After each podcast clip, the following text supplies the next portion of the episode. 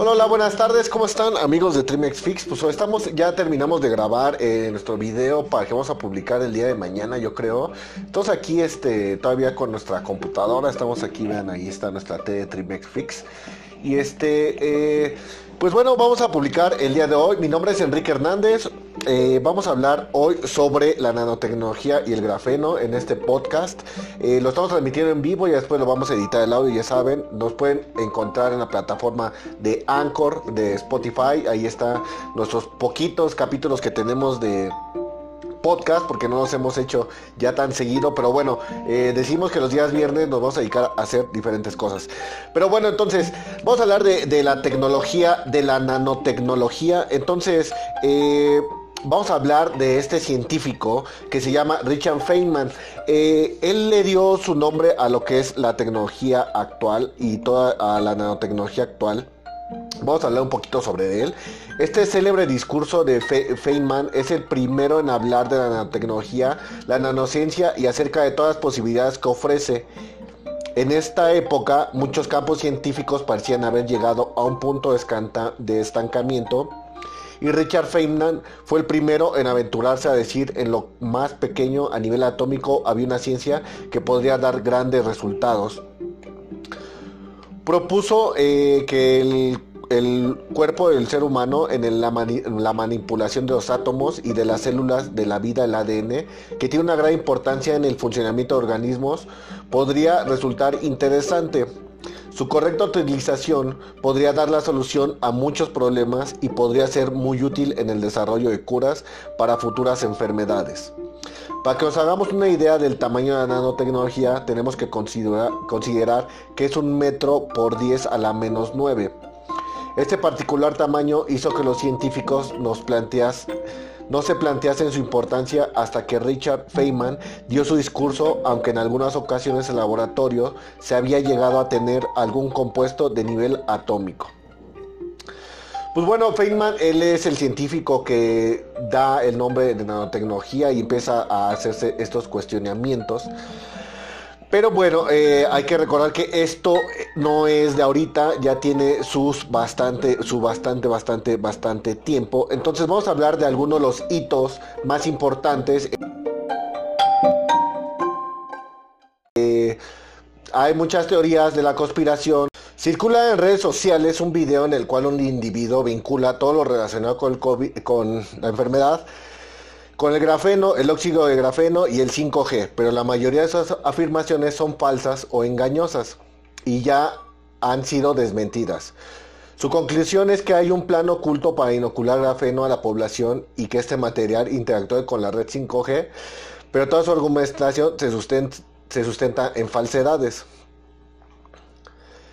El hombre que aparece en el video es uno de los principales impulsores de las teorías de conspiración sobre eh, la pandemia y hablan sobre el grafeno, la pandemia y el 5G. También asegura que las vacunas llevan grafeno y que interactúan con el 5G y te hacen magnético. Eh, hay que recordar lo del magnético que se pone en la cuchara y no tengo una cuchara aquí, pero se la pone pues obviamente porque pues, por la piel que tenemos, o sea, nuestra grasa y todo eso se pega, o sea, es algo... A ver, es como las, las monedas, ¿no? Ahorita que fui por la comida, o sea, una moneda la aprietas fuerte y te pega, ¿no? O sea, se, pega a tu mano, mira, a ver. Y pues no por eso, o sea, tengo grafeno, ¿no? Soy magnético. Pero bueno, entonces, bueno, esa es una de las cuestiones de, la, de lo que está hablando, pero les digo, es como la cultura eh, eh, eh, general y que tratamos de interpretar pues ciertas, ciertos fenómenos sin conocerlos, ¿no? Efectivamente sí, el grafeno, pues ya lo vimos que en 2008 se ganaron un premio Nobel a la paz, a, la paz, un premio Nobel, pero no es, esas no son sus aplicaciones, ¿no? Estábamos hablando en el video que vamos a postear posteriormente que eh, eh, se pueden clasificar eh, por sus materiales, entonces los que están basados en carbono, que es el grafeno, se ocupan pues para la ingeniería de la, de la, informática, de los microprocesadores. Necesitamos metales, aleaciones y grafeno. ¿Para qué? Pues para hacer los circuitos, los transistores y toda esta cuestión que van a unir, les digo, en tamaño pues muy muy pequeño eh, estas cuestiones, ¿no? Entonces, pero queríamos hablar un poco de lo de la teoría de la conspiración. Pues para ver eh, cómo está en nuestra cultura lo que estamos viendo. Dice, otras falsedades, se afirma eh, que el causante es un tóxico químico y no un agente biológico, alegando que el grafeno es el verdadero virus. Por definición, los agentes biológicos son seres vivos microscópicos que pueden causar daño a humanos, como son los virus o las bacterias. Es un virus respiratorio y por tanto un agente biológico. Se causa una infección en los seres humanos y una variedad de animales, incluyendo aves, mamíferos y como camellos y eso, bla, bla. Eh, también comentan que hay bioterrorismo por parte del Estado. Por último, y a modo de conclusión, el individuo que aparece en el video asegura que las relaciones del, virus con el grafeno están vinculadas al desarrollo de la tecnología 5G. Morirán decenas de miles de personas al día en nuestro país cuando hagan el próximo encendido tecnológico de 5G. Dice ya que ahora gran parte de la población está eh, grafenada, ¿no?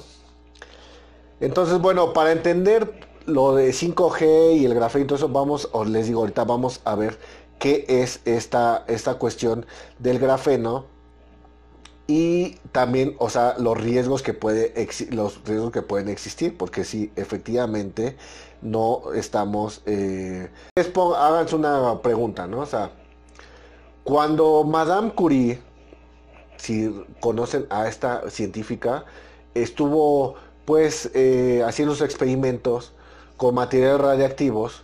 Obviamente ella después fallece a causa de haber estado en, a, mucha exposición de estos tipos de materiales, ¿no? Pero ella descubrió, hizo, o sea, fue un hito en la historia.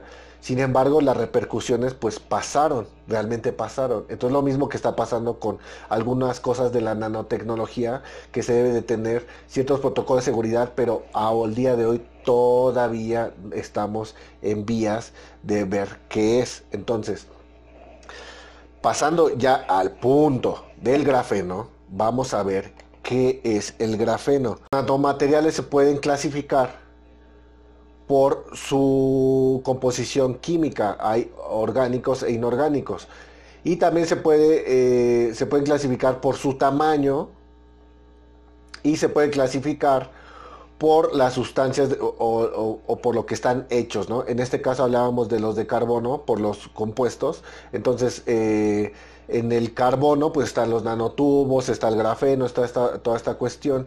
Vamos a dar la, definición de qué es el grafeno para que ustedes lo tengan ya en mente. El grafeno es una sustancia compuesta por carbono puro con átomos organizados en un patrón regular hexagonal parecido al grafito.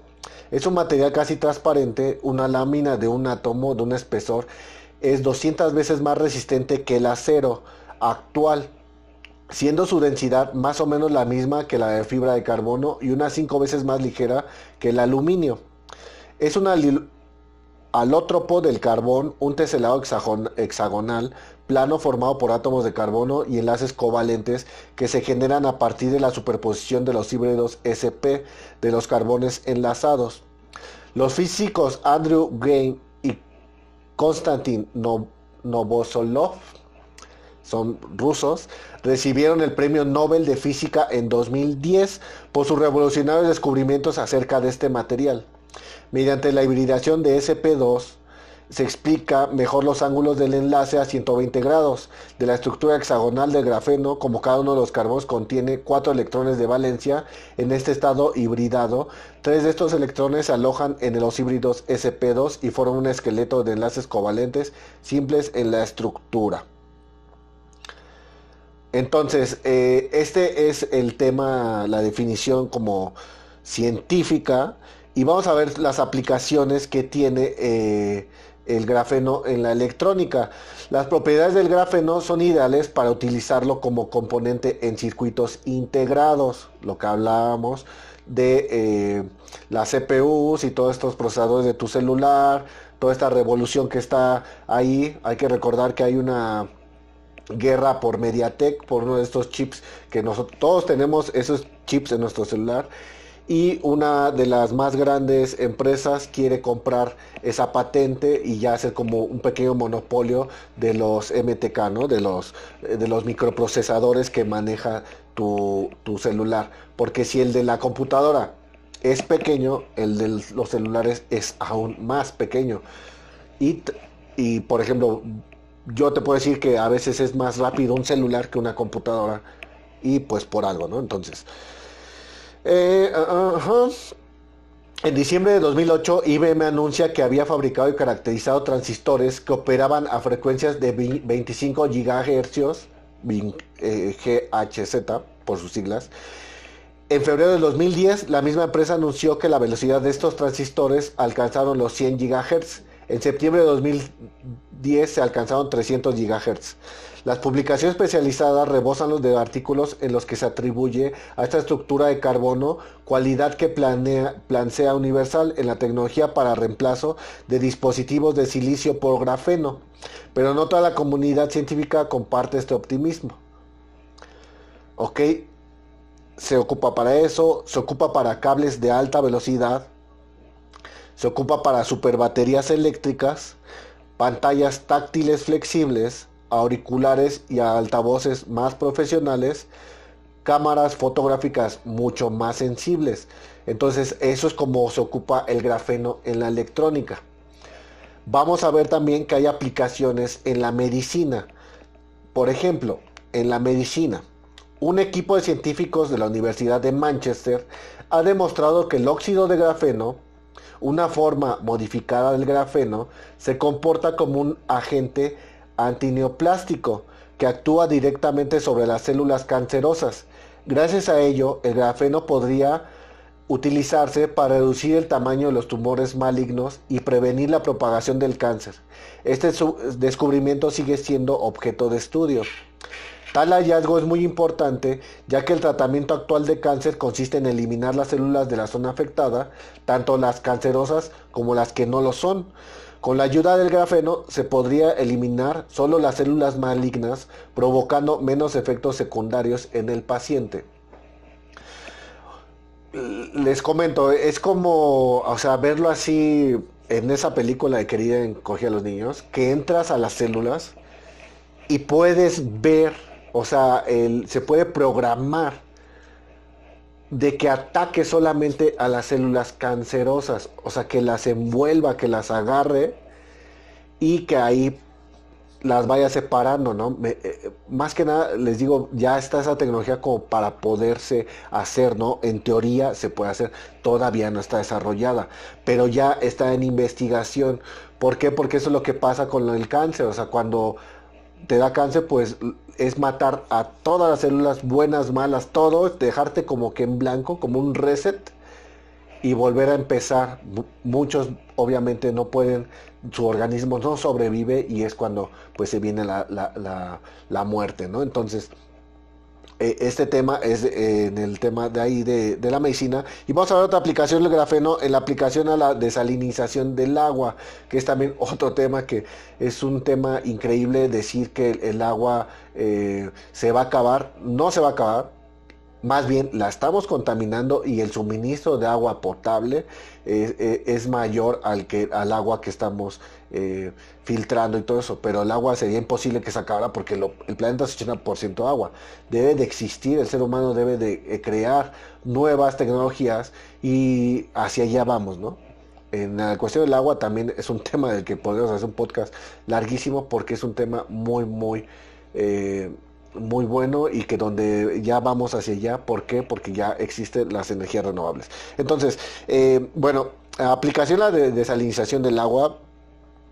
Está igualmente en fase de investigación el uso de una lámina de grafeno con poros de 1.8 nanómetros para sustituir las membranas en el proceso de osmosis inversa para la desalinización del agua. Sus agujeros son tan pequeños que las moléculas del agua pueden pasar, pero no las de la sal.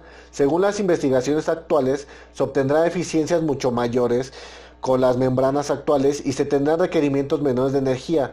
En el estado actual el inconveniente es el costo de las membranas de grafeno, pero se espera que en un futuro estos costos puedan ser reducidos.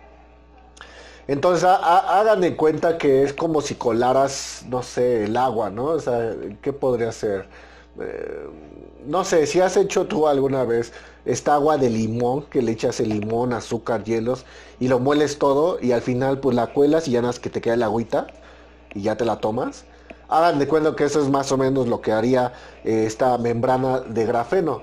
Funcionaría como una coladora. Entonces todo lo que serían las sales, que son cristales, eh, se quedarían afuera y ya nada más pasaría la pura agua, pero sería el átomo del agua, o sea, no, no el agua así como lo piensas, ¿no? Serían por, a nivel atómico.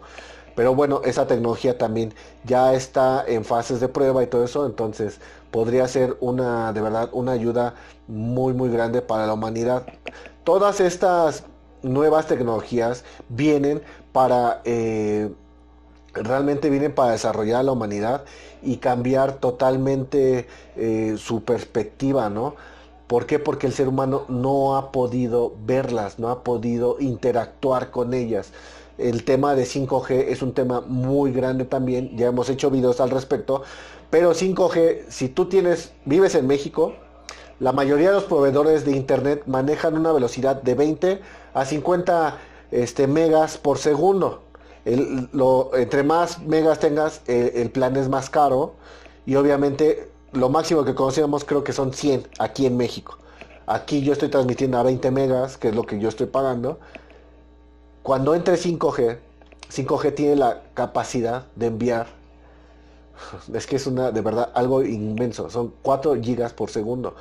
O sea, estamos, nada, es como si pusiéramos a competir a un bebé que apenas está caminando con un corredor profesional. O sea, no hay comparación.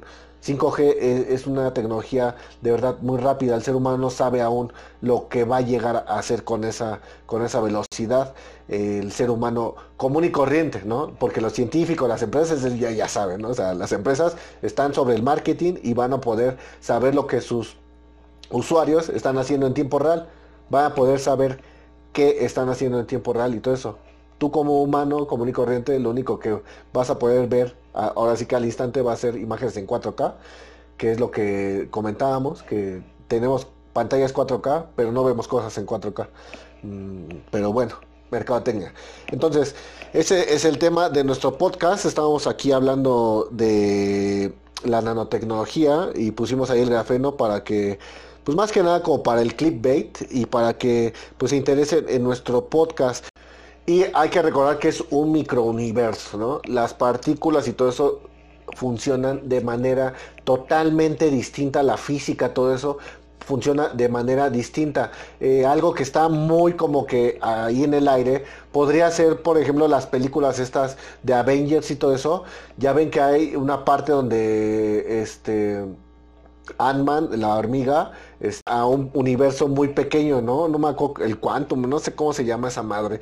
El chiste es que eh, ahí se da cuenta y sacan eh, colores y la fregada y todo está bien raro y no cumple como que con las mismas eh, leyes físicas y todo eso. Algo así más o menos, de verdad es la nanotecnología. Hay una, hay una sustancia que está creada con oro y tiene un color verde o azul, algo así, pero es oro.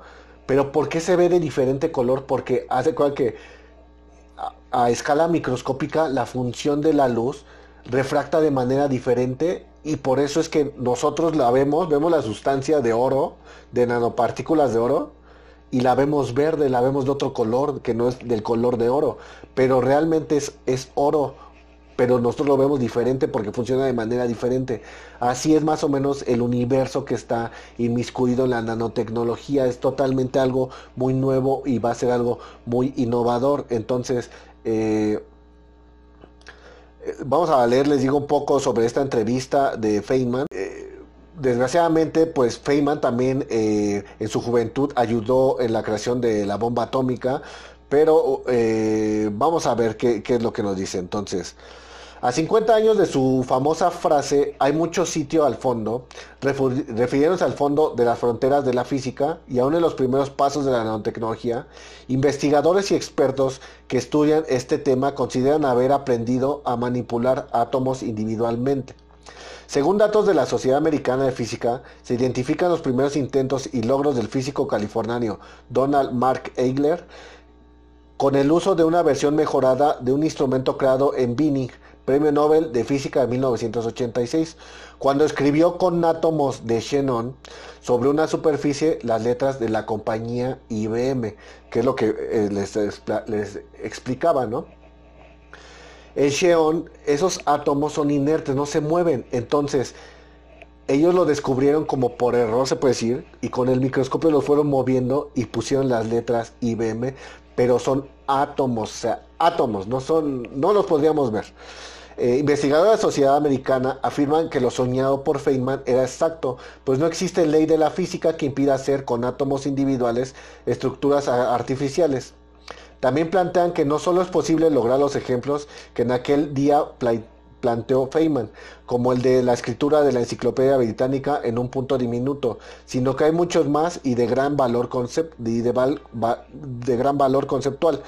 La conferencia de Feynman está considerada como una de las más importantes y famosas de la historia de la física, que hoy cobra una vigencia no prevista en aquel entonces. Por eso muchos científicos consideran que Richard Feynman marca de algún modo el nacimiento de la nanotecnología.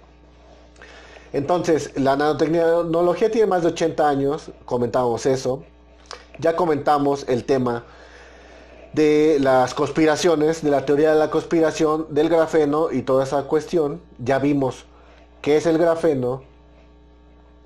Y también ya vimos eh, en el tema de la medicina que, cuáles serían sus alcances, ¿no? Una sería la cura contra el cáncer, ¿no? O más bien un tratamiento contra el cáncer, contra las células cancerosas. Entonces, pues yo creo que esto lo vamos a dejar como que por aquí. Y pues por favor dejen ahí sus comentarios si quieren saber más sobre nanotecnología, nanomateriales. Todavía hay un tema de verdad infinito. Eh, hoy solamente tocamos eh, al grafeno. Nos faltaron los nanotubos de carbono, los, dendrímeros, eh, nanomateriales ya biológicos y toda esa cuestión. ¿no? O sea, vamos a ver, se puede aplicar en energías renovables lo de la purificación del agua, de verdad me quedé fascinado con saber que se puede purificar el agua con estas membranas de grafeno. Entonces yo me voy, les mando un fuerte abrazo, un saludo y recuerda que Trimex Fix está aquí para actualizar tu entorno eléctrico. Nos estamos bien amigos, hasta luego, que tengan buen día, buen día, feliz viernes.